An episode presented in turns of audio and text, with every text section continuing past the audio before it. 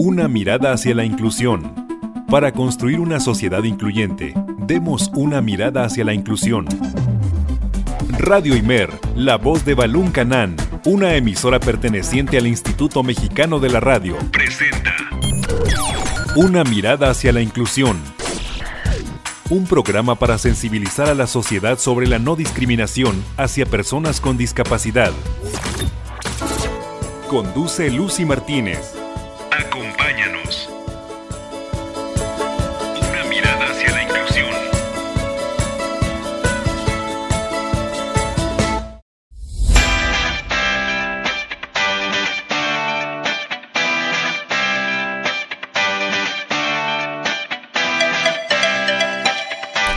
Radio Mer 107.9 de FM y 540 de AM. Para mí es un gusto poder saludarte este lunes 26 de diciembre del 2022.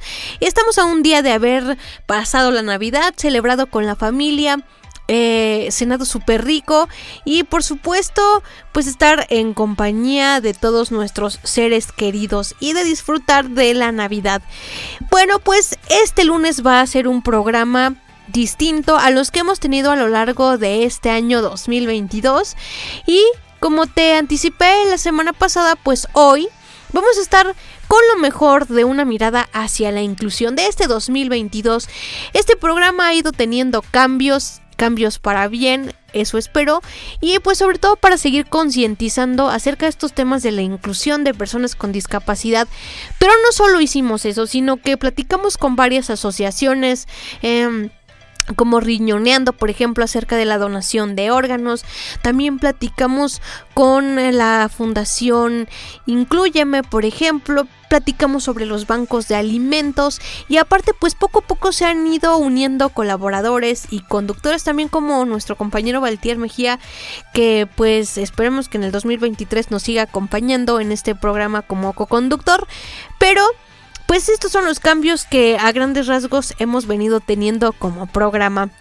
Eh, aparte de esto, pues vamos a conocer las secciones, las mejores, por supuesto, las mejores canciones. Así que no le cambies a tu radio porque pues vamos a disfrutar de este programa esta tarde.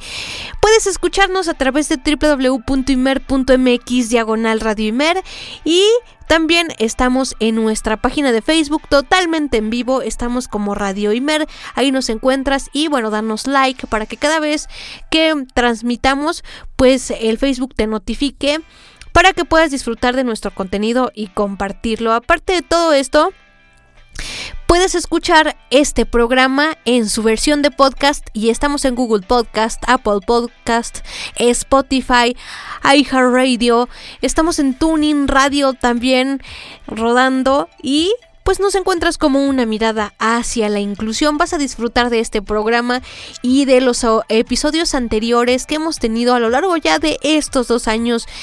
Eh, gracias a ti y a tu preferencia Así que, continuando con este son navideño, porque pues seguimos en nuestra alma deseando escuchar música. Vamos a escuchar ahora a Mocedades con esta canción titulada Navidad. Regreso con más aquí en una mirada hacia la inclusión.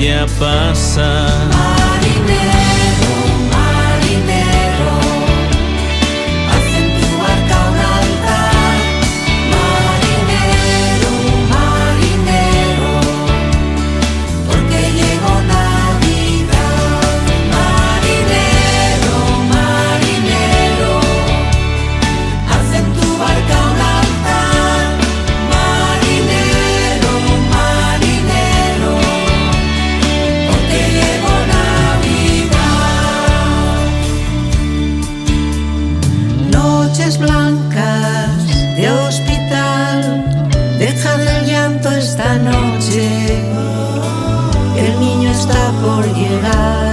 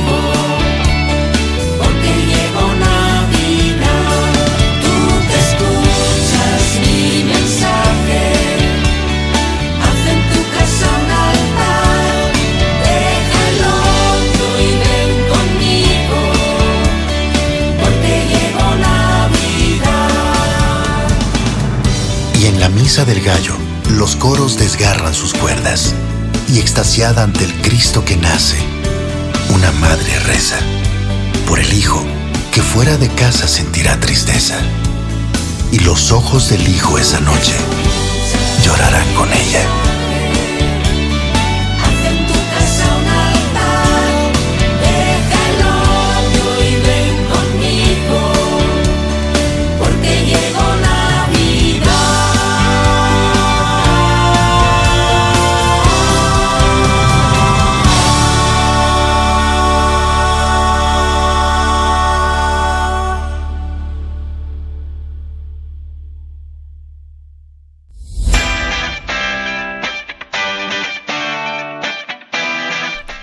Continúas escuchando una mirada hacia la inclusión. Y bueno, este año nos trajo cosas maravillosas. Y una de ellas es que, como te comenté, nuevos colaboradores. Y en el mes de noviembre se unió con nosotros a participar aquí en Radio Imer Ivonne Solano. Y se unió con esta sección de los museos que creo que es fundamental porque podemos conocer los museos de diferentes estados de la República y sin salir de nuestras casas porque nos los traen de forma auditiva. Por otro lado, pues también hemos hecho muchísimas cosas, descubierto que la tecnología es favorecedora para las personas con y sin discapacidad gracias a la universalidad de las cosas y por ello pues vamos a escuchar una de las eh, secciones que nos presentó Ivonne Solano la cual es el conocer el Museo de Comitán y después de escuchar esta presentación auditiva de nuestro museo, pues vamos a escuchar el Tecnotip de la semana eh, sobre las bocinas inteligentes, estos aparatos que cada vez se hacen más comunes en nuestros hogares y que pues nos pueden beneficiar en muchas cuestiones a las personas con y sin discapacidad, todo en pro de la inclusión. Y esta sección, si lo recuerdas, la estrenamos cuando platicamos con la maestra Mara Sánchez sobre cocina y discapacidad y ella nos hablaba sobre algunos tips y trucos para que eh, las personas con discapacidad evitemos accidentes al momento de cocinar, nos compartió sus vivencias y pues bueno, entramos en la temática y descubrimos una receta que nos dio la bocina inteligente. Esto es una mirada hacia la inclusión.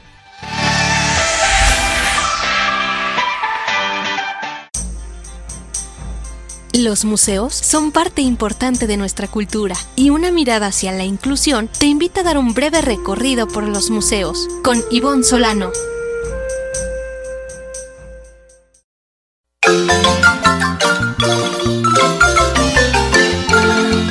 Hola, en nuestro recorrido por los museos, hoy conoceremos un poco acerca del Museo Arqueológico de Comitán se encuentra ubicado en el estado de Chiapas, en el municipio de Comitán de Domínguez.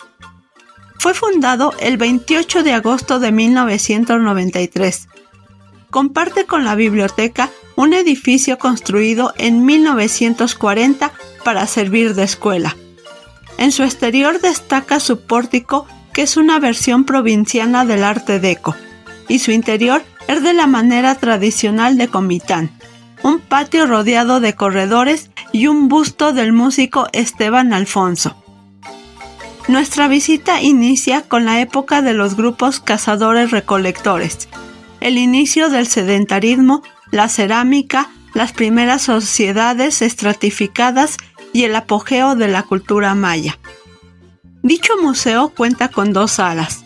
La sala principal muestra la secuencia cultural de la región de los Altos Orientales de Chiapas, De manera esquemática nos muestra las primeras ocupaciones de los cazadores recolectores. La sala 2 nos exhibe objetos que detonan un intercambio con regiones de la costa del Golfo. También cuenta con una sala de exposiciones temporales, las cuales son de diferentes temáticas. Cuenta con visitas guiadas. Está abierto al público de martes a domingo de 9 a 18 horas. La entrada es gratuita. Nos vemos la próxima.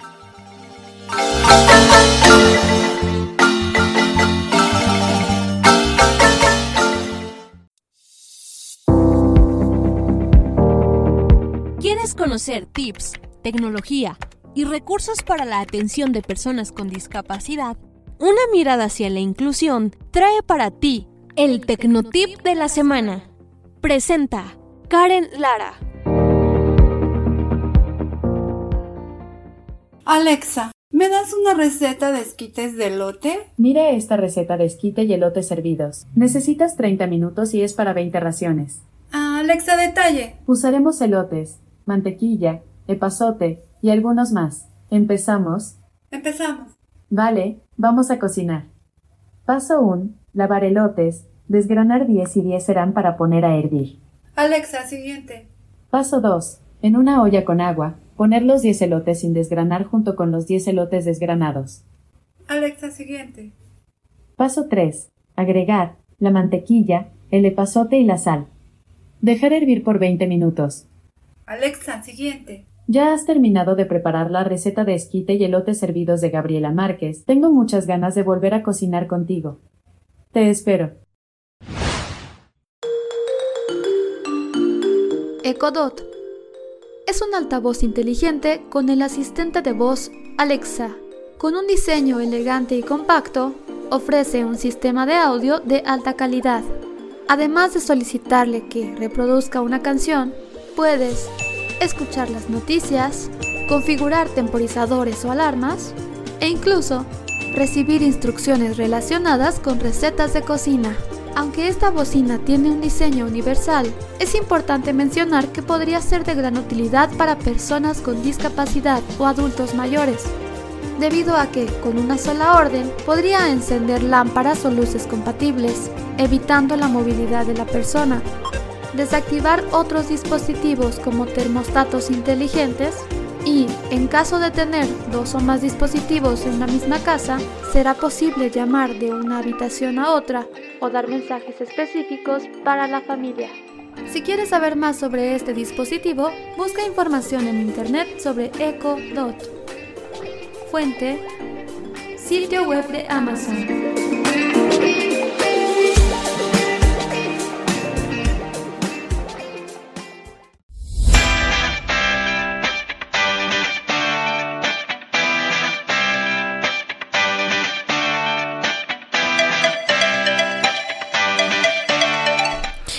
Interesante es conocer nuestro museo de forma auditiva y pues verificar algunos datos que uno nunca se imaginaba. Por ejemplo, que nuestro museo antes fue una escuela. Entonces, la importancia de esta sección de los museos gracias a Ivonne Solano, que esperamos que igual en el 2023 siga participando con nosotros. A continuación te voy a presentar una de las entrevistas eh, que hicimos y que me parece una de las mejores porque en el mes de julio entrevistamos al doctor Omar Adrián García, neurocirujano, y bueno, platicamos con él sobre las causas de la hidrocefalia, que es un padecimiento, él nos comentaba, recapitulando un poquito, de que en nuestra región es uno de los padecimientos más comunes. Y esto debido a que somos mm, mayormente consumidores de carne de puerco y que anteriormente se consumía nos comentó carne con granito, la cual contenía unos huevecillos de algunos gusanillos por ahí y que estos generaban la eh, cisticercosis y por ende pues también se generaba la hidrocefalia, ¿no? Entonces, vamos a escuchar parte de esta entrevista que nos brindó tan amablemente el doctor para conocer las causas de esta enfermedad y que pues no trae mayores complicaciones si, si se trata a tiempo. Esto es una mirada hacia la inclusión, no le cambies.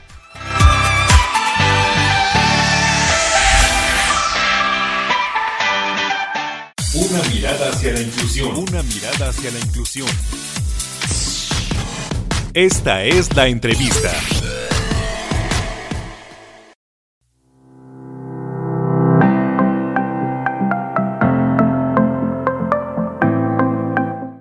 De una mirada hacia la inclusión, ya estamos en nuestro primer bloque y el día de hoy vamos a hablar sobre un tema muy interesante como es la hidrocefalia. Es un tema pues muy interesante sobre todo porque pues hay muy poco conocimiento acerca de esta condición. Y bueno, como todos los lunes contamos con especialistas y el día de hoy no es la excepción y el día de hoy nos acompaña el doctor Omar Adrián García. Él es eh, neurocirujano pero actualmente también es presidente del Consejo de Neurocirugía aquí en el estado de Chiapas. También es egresado de la Universidad de Puebla en la carrera de medicina y tiene su alta especialidad en el Hospital del IMSS de, de Monterrey. Así que, doctor, muchas gracias por haber aceptado la invitación aquí a Radio Imer, la voz de Balón Canán y a una mirada hacia la inclusión. Muy buenas tardes. Hola, buenas tardes. Con el gusto de, poder compartir contigo estos, eh, estos minutos que, que seguramente van a ser de mucho provecho. Claro que sí, doctor. Y pues bueno, ya estamos listos para conocer.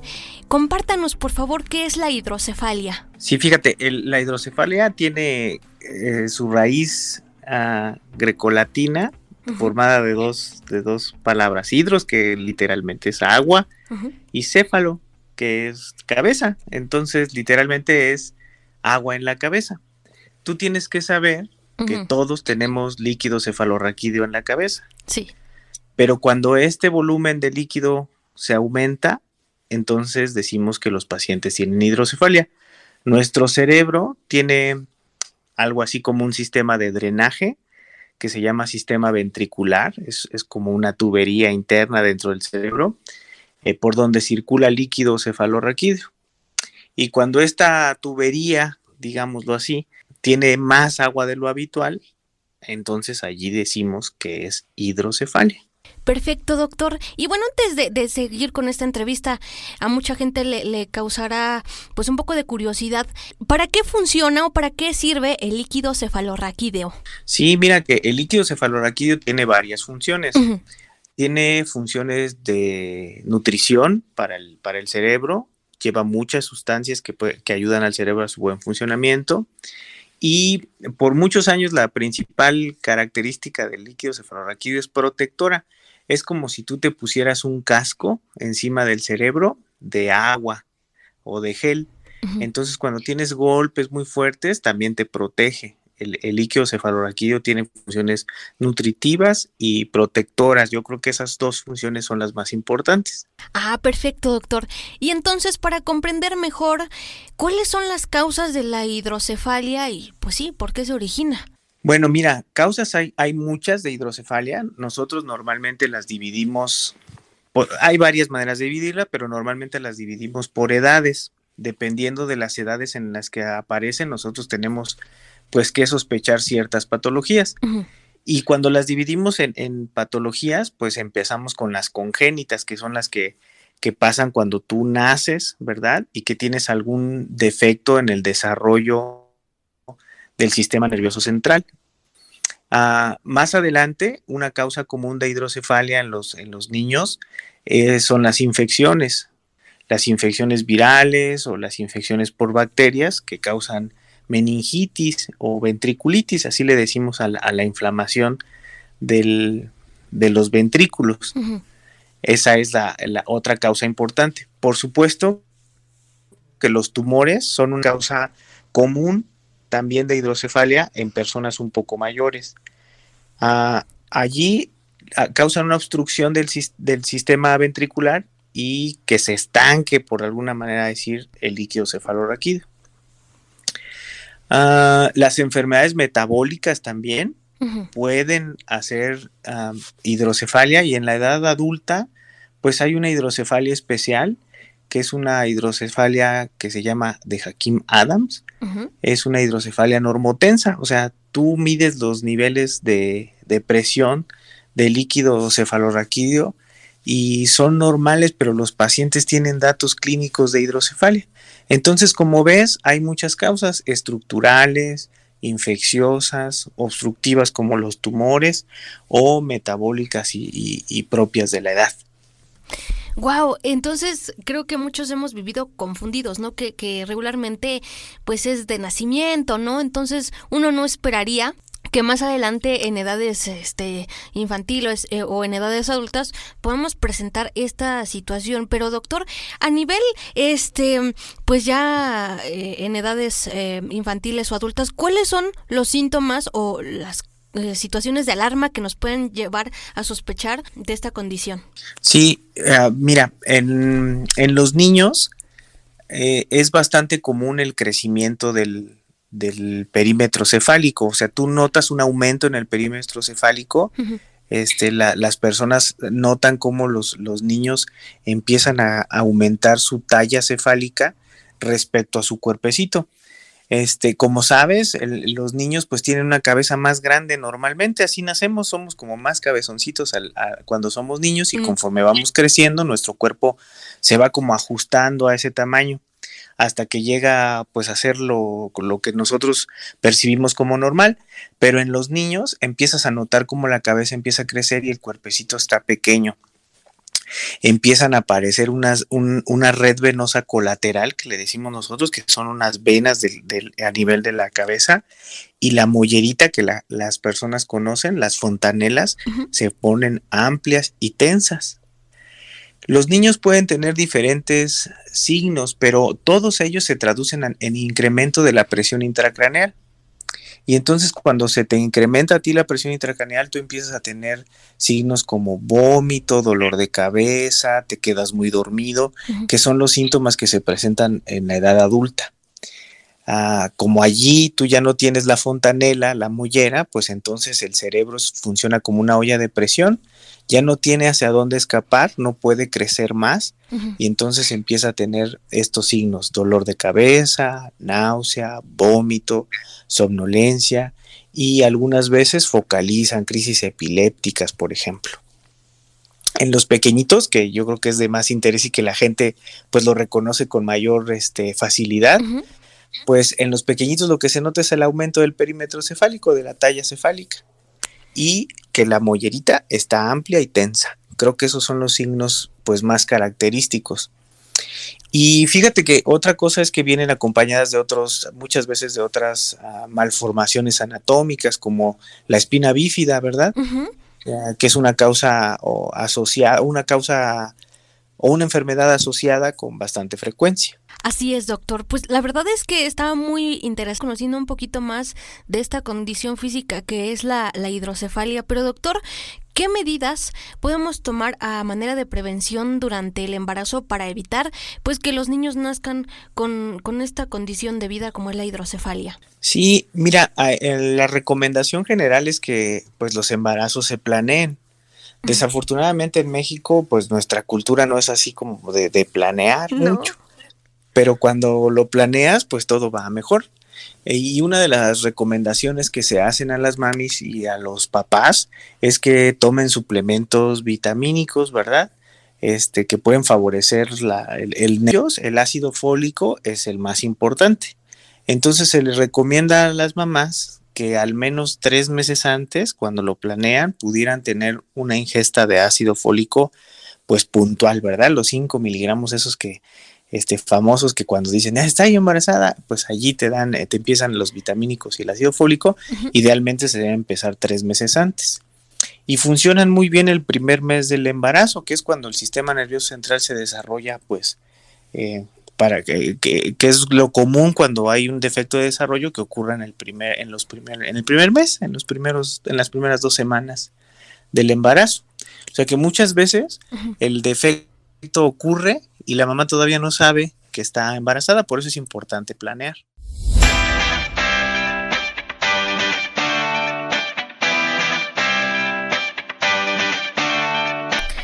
Y con este fragmento de la entrevista nos vamos a una pausa, nuestra primera, y no le cambies porque regresamos con lo mejor de una mirada hacia la inclusión porque aún falta más contenido por disfrutar y que tuvimos en este 2022. Esto es una mirada hacia la inclusión. Recuerda que estás en Radio Imer, la voz de Balún Canán, y nos escuchas en nuestras dos frecuencias, en el 540 de AM y en el 107.9 de FM.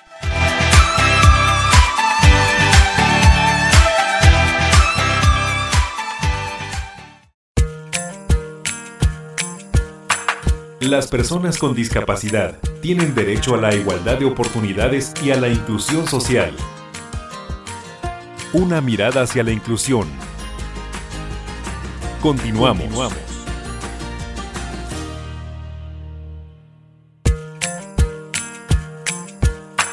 Las personas con discapacidad tienen derecho a la igualdad de oportunidades y a la inclusión social.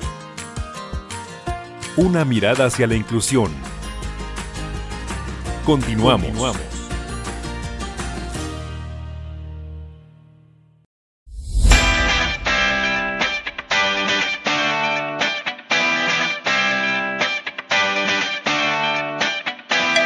Continuamos en una mirada hacia la inclusión y estamos en nuestro segundo bloque y a continuación vamos a escuchar una obertura interpretada por Angelis pianista, eh, uno de los integrantes de la agrupación Ojos del Alma, quienes estuvieron la semana pasada en este mismo programa de una mirada hacia la inclusión.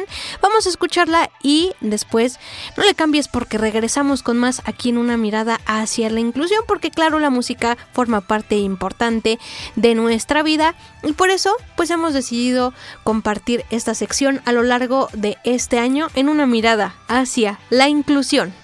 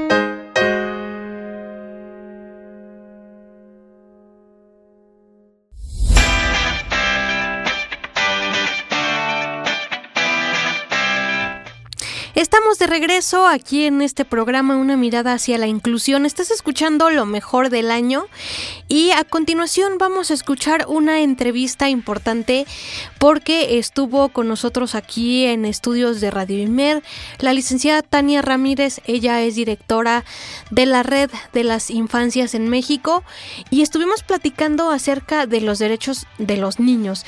Y creo que es un tema a veces muy trillado, pero qué importante es conocer los derechos de las infancias y pues vamos a ver cuáles son estos derechos y los ejes en los que estos pues se van relacionando para que también se lleve a cumplimiento por las instituciones y también por la familia, que creo que es uno de los contextos más importantes donde los niños y niñas pues se desarrollan y se crean y forman valores y muchas eh, este tipo de situaciones que van transformando la identidad de nuestros niños.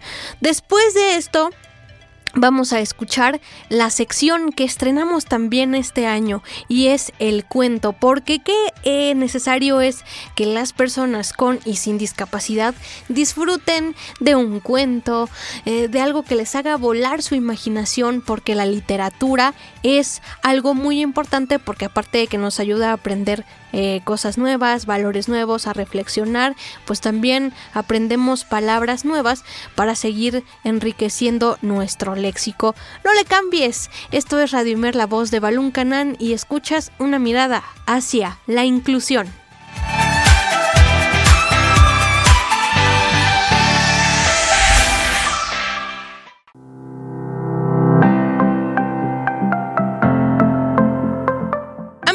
Mirada hacia la inclusión, estamos en nuestro primer bloque y el día de hoy vamos a hablar de un tema fundamental como son los derechos de las infancias. Y para ello me complace en presentar a la maestra Tania Ramírez Hernández. Ella es directora ejecutiva de la Red por los Derechos de la Infancia en México, Redim. Pues nos da muchísimo gusto que esté una personalidad tan distinguida aquí en las cabinas de Radimer, la voz de Balún Canán. Licenciada, muy buenas tardes. Muy buenas tardes, el gusto es mío de poder estar con la audiencia de IMER y sobre todo hablando de, de derechos y de inclusión. Por supuesto, licenciado, y sobre todo que eh, los, eh, los niños, pues la verdad es que son un grupo vulnerable e indefenso y muchas veces vulneramos sin querer estos derechos tan importantes, pero para saber cuáles son estos derechos, licenciada, que son fundamentales y esenciales de la niñez. Pues eh, es importante decir primero que niñas, niños, adolescentes son titulares de derechos. Eso puede parecer una verdad de perogrullo, pero en realidad la mayor parte de los problemas que viven niñas, niños, adolescentes está precisamente ahí, en no reconocerles como titulares de derechos. ¿Y qué quiere decir eso? Que niñas, niños, adolescentes tienen absolutamente todos los derechos que tienen también las personas adultas. Hay otros adicionales que por la etapa de desarrollo en la que se encuentran adquieren especial importancia o sobre los que hay que tener eh, un, énfasis especial, digamos, pero eh, en primer término hay que entender que son titulares de derechos, entonces todos los derechos que tienes tú, Lucía, que tengo yo, que tienen las personas que nos están escuchando, son los mismos derechos, no, no son otro tipo de persona, ¿no? Somos personas todas y en ese sentido, eh, incluso los derechos eh, civiles y políticos, como puede ser el derecho a la participación, el derecho a ser escuchados, forman parte de sus derechos, ¿no? No únicamente eh, los derechos, pues digamos, más básicos que podríamos entender como asociados de una manera más obvia o más directa a, su vida, como puede ser el derecho a la educación, el derecho a la alimentación, el derecho a vivir en familia, familias, eh, y, bueno, en, familias, lo digo en plural, es el derecho a vivir en familia, pero las, las familias sabemos que son diversas, como diversas son las personas, entonces eh, el derecho también a, vivir en familias es uno de, de sus derechos consagrados. Em, por ejemplo, cuando hablamos de cuestiones que afectan a nuestro planeta, las preocupaciones que existen ahora y son muy presentes en niñas, niños, adolescentes sobre cambio climático, eh, el estado de salud, digámoslo, de nuestro planeta, etcétera. Eh, eso también quiere decir el derecho a un medio ambiente sano, ¿no? Y niñas, niños, adolescentes también tienen ese derecho como, como el resto de las personas, ¿no? Entonces, creo que lo que te diría es que eh, la, digamos, la, la, forma en la que se conciben, en la que se, se reconocen y se escriben incluso el primer documento en el que quedan inscritos los uh -huh. derechos de niñas, niños, adolescentes, es eh, en la Convención sobre los Derechos del Niño, que así se llama porque además quedó en inglés, ¿no? Como child, entonces ahí eh, digamos que hay que hacer nosotras en, en, español el énfasis a que son los derechos de los niños y las niñas, ¿no es cierto? Claro. Eh, y en esta convención es donde se establecen pues una, eh, una serie de derechos estandarizados, descritos y puestos ante la atención pública, eh, sobre todo en lo que tiene que ver con lo relativo con la vida, la salud, la educación, el juego también, eh, el derecho a la vida familiar, como ya decíamos, el derecho a ser protegidos de la violencia, que ahí hay mucho, mucho más que decir. Claro. Y podríamos también entender que hay eh, un par de derechos paraguas o de derechos llave que resultan eh, clave y, que son fundamentales para que ellas y ellos puedan ver garantizados sus derechos, que son el derecho a la igualdad eh, y el derecho también a la no discriminación. Claro, y son derechos fundamentales y claro, ya nos, nos comentó aquí la maestra, pues la importancia que tiene cada uno de, de, estos y el cumplimiento. Y aquí vamos a ver a continuación esta pregunta que nos dice, ¿cómo podemos garantizar el cumplimiento de los derechos del niño? Porque, bueno, sabemos que hay ciertas comunidades, eh, ciertos lugares que, bueno, dicen, pues los derechos del niño, pues eh, no le toman mucho interés. Entonces, eh, sí es importante que escuchemos estos temas y por eso trajimos a una invitada, como lo estamos haciendo el día de hoy. Sí, eh, fíjate, Lucía y auditorio, que eh, esta convención es eh, un, uno de los digamos, de las distintas convenciones internacionales, es decir, de las que nuestro país forma parte, eh, que se estableció en 1989, la Convención de los Derechos del Niño, y eh, organiza y distribuye y estructura los derechos con base a algunos principios fundamentales o algunos ejes para entender eh, cómo, cómo deben conceptualizarse, pero también cómo deben vivirse por parte de niñas y niños estos derechos. Eh, estos cuatro principios son, eh, bueno, el interés superior del niño, uh -huh. eh, del niño o de la niña, el interés superior de la niñez, decimos también en, español, eh, el derecho a la vida y todo lo que implica, a la supervivencia y al desarrollo, digamos como un núcleo eh, que no basta con, con haber vivido, sino con haber nacido y vivir, sino que tienen que ver con los medios de supervivencia, los elementos que les rodean para poder ver garantizado su desarrollo plena y adecuadamente. Eh, el tercero sería la participación infantil, que ya ahorita adelantábamos un poquito sobre cómo es importante que aunque no puedan ir a votar el día de las elecciones, por supuesto que sus opiniones deben de ser escuchadas y no solo escuchadas, sino tomadas en cuenta en las tomas de decisiones sobre cuestiones que les afecten, es decir, sobre todo, ¿no? Sobre todos los temas, porque no es cierto que las cuestiones que les afectan a niñas y niños tienen que ver nada más con la escuela, el juego eh, y las crayolas, sino que en realidad todo lo que tiene que, que ver con sus vidas es todo lo que tiene que ver con la vida humana, ¿no? Entonces, cuestiones como eh, las decisiones sobre qué se hace en su territorio debe contemplar sus voces, cuestiones sobre las políticas públicas que se proponen desde eh, el gobierno, sus gobiernos tienen que tomar en cuenta su participación. Eh, y en ese sentido, el cuarto eje rector o de estos principios fundamentales de la convención uh -huh. es la no discriminación. Y ahí entro a, a, lo que comentabas ahora mismo, porque precisamente eh, por esta idea en donde no, eh, por, por, esta forma de pensamiento, más que una idea, es una forma de pensamiento eh, muy propia de la cultura mexicana eh, que nosotros en Redim describimos como adultocentrismo, ¿no? uh -huh. que si estableciéramos un paralelismo para entenderlo, por ejemplo, con algo que ya se está comprendiendo cada vez más, que es cómo el machismo es la expresión del patriarcado, hablaríamos de que esta misma forma de dominación opresiva, de no reconocer derechos eh, y a veces incluso de violentar a las personas, que es lo que se sucede cuando, cuando vemos eh, prácticas o eh, actitudes machistas, también existen estas prácticas y actitudes adultistas dentro de un sistema eh, porque es así, es, es, un sistema complejo, imbricado, que tiene raíces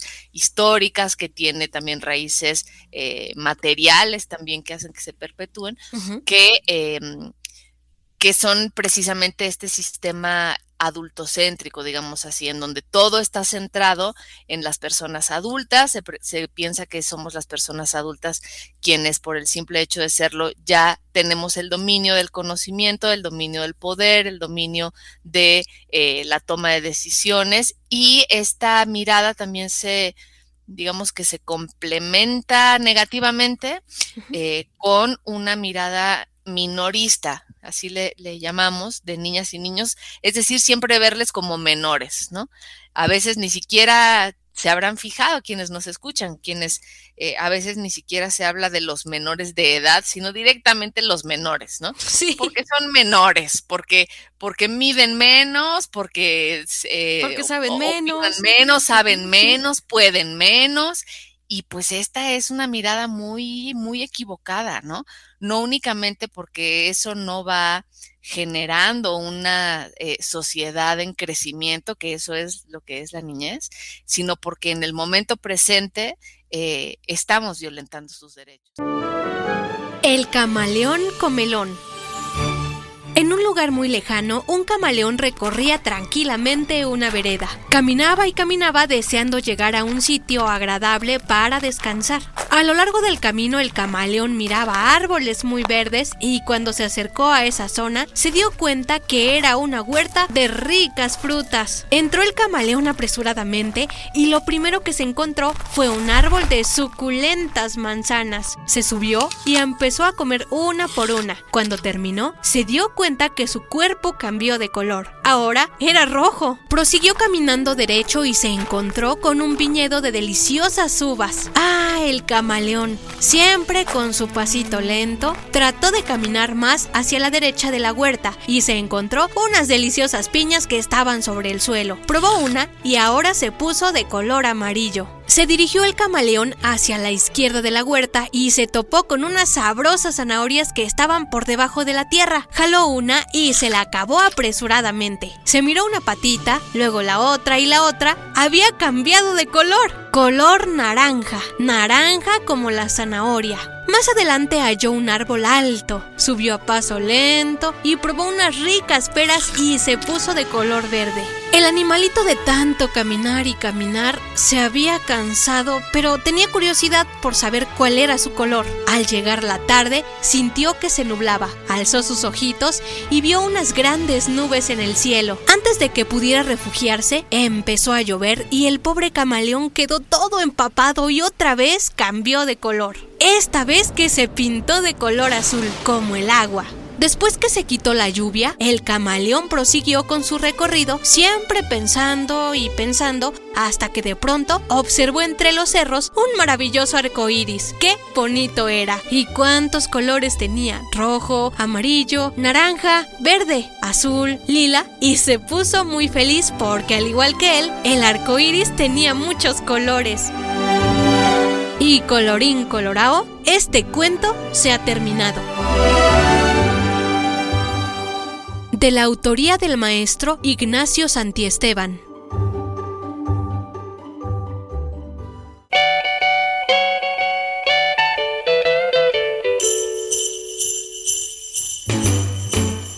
Jingle bell, jingle bell, jingle bell rock. Jingle bells swing and jingle bells ring. snowing and blowing up bushels of fun. Now the jingle hop. Jingle bell, jingle bell, jingle bell rock. Jingle bells chime and jingle bell time. Dancing and prancing in Jingle Bell Square. In the frosty air,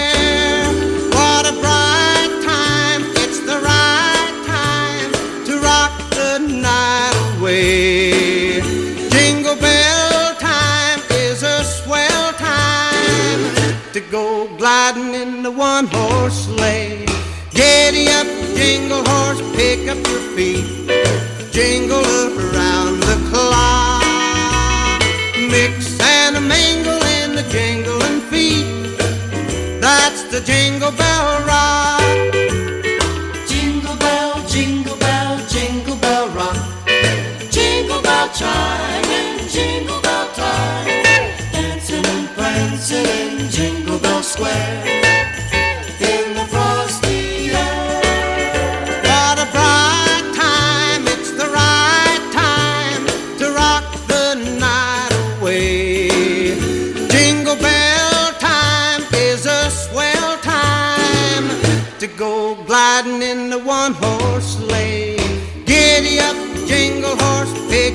feet.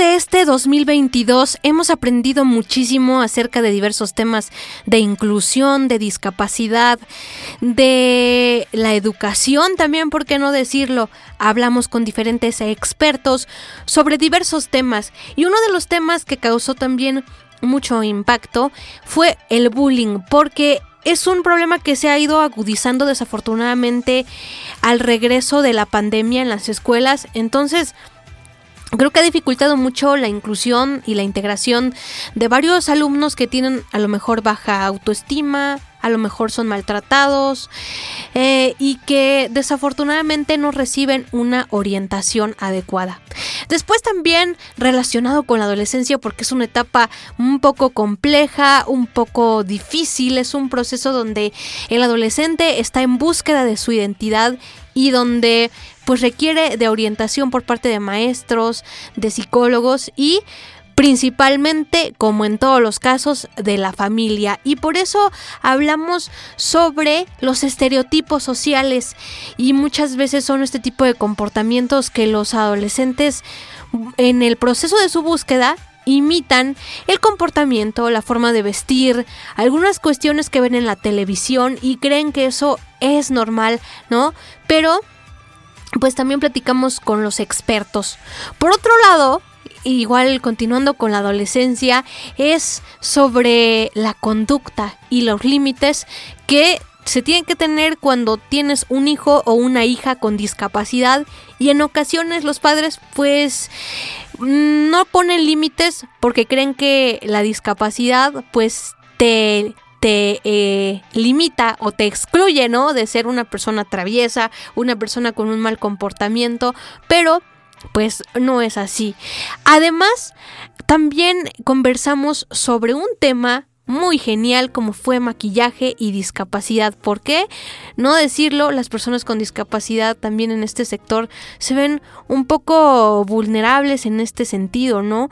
Entonces, precisamente platicamos con este una maestra en Guadalajara que creó sus propias técnicas de enseñanza. Por otro lado, siguiendo en las técnicas de enseñanza, platicamos también con la maestra Carla Lorena Bauche acerca de los retos de la educación en línea.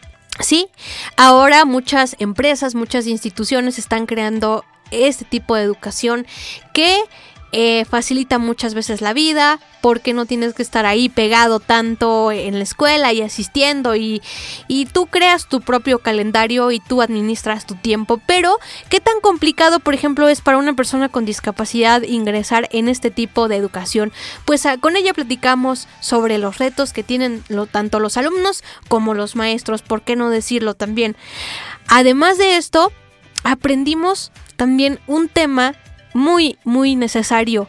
Y platicamos con la psicóloga Mariana Solórzano acerca de la prevención del suicidio. ¿Cómo prevenir este tipo de circunstancias tan lamentables en la familia, en la pareja y, y muchas cosas más?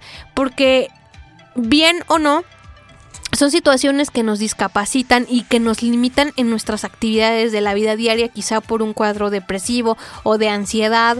Entonces, eh, por eso una mirada hacia la inclusión está abordando estos temas. Y hablando de prevención del suicidio, pues nos vamos a la tanatología y aprendimos que es necesario tener un acompañamiento en la pérdida de un ser querido, en la pérdida a lo mejor de un empleo y saber vivir el duelo, que muchas veces por estas mismas razones pues caemos en depresión y pues es como un círculo, ¿no? Que vamos siguiendo alrededor de, de la vida. Por otra parte, aprendimos técnicas sobre la enseñanza de idiomas hacia personas con discapacidad y esta fue una experiencia muy padre porque tuvimos a la maestra Matea Pineda, eh, también docente de la Universidad de Cambridge. Y aparte, eh, nos compartió que ella fue una persona que adquirió la discapacidad y que en base a eso tuvo la necesidad de pues estar actualizándose y creando sus propias técnicas para enseñar idiomas a personas con discapacidad. Y así son han sido muchos temas que nos han impactado muchísimo, sobre todo porque tienen que ver con adolescencia, con grupos vulnerables, con mujeres también. Entonces, hablamos de muchas cosas. Espero que tú me acompañes en enero del 2023 a seguir conociendo más de estos temas, porque nunca está por demás que estemos platicando con expertos, recibir un acompañamiento y tener siempre esto en cuenta de que si no preguntamos, si no nos informamos, eh, nunca vamos a aprender y a conocer y a perderle el miedo a lo que no conocemos. Entonces, pues esto ha sido todo por hoy en una mirada hacia la inclusión en producción y en locución. Su servidora Lucy Martínez. En la gerencia la licenciada Leonor Gómez Barreiro. Detrás también está el licenciado Carlos Mora. Y yo te deseo todo lo mejor en el año que está ya a la vuelta de la esquina, que todas tus metas, tus propósitos y todo lo que tengas planeado fluya como debe de ser para el progreso tuyo y de tu familia. Te mando un caluroso abrazo, gracias por tu preferencia y espero que puedas compartir estos programas porque seguramente a tu familia, a tus amigos, a alguien cercano a ti le puede estar ocurriendo y por eso es que estamos aquí en una mirada hacia la inclusión. Yo te espero el próximo enero y pues nada, desearte un feliz año 2023.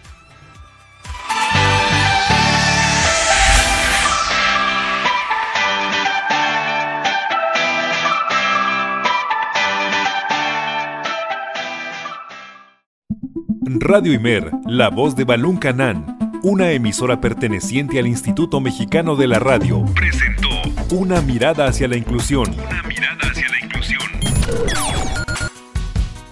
Juntos ayudemos a conformar una sociedad incluyente. Escúchanos en la próxima emisión. Una mirada hacia la inclusión. De una mirada hacia la inclusión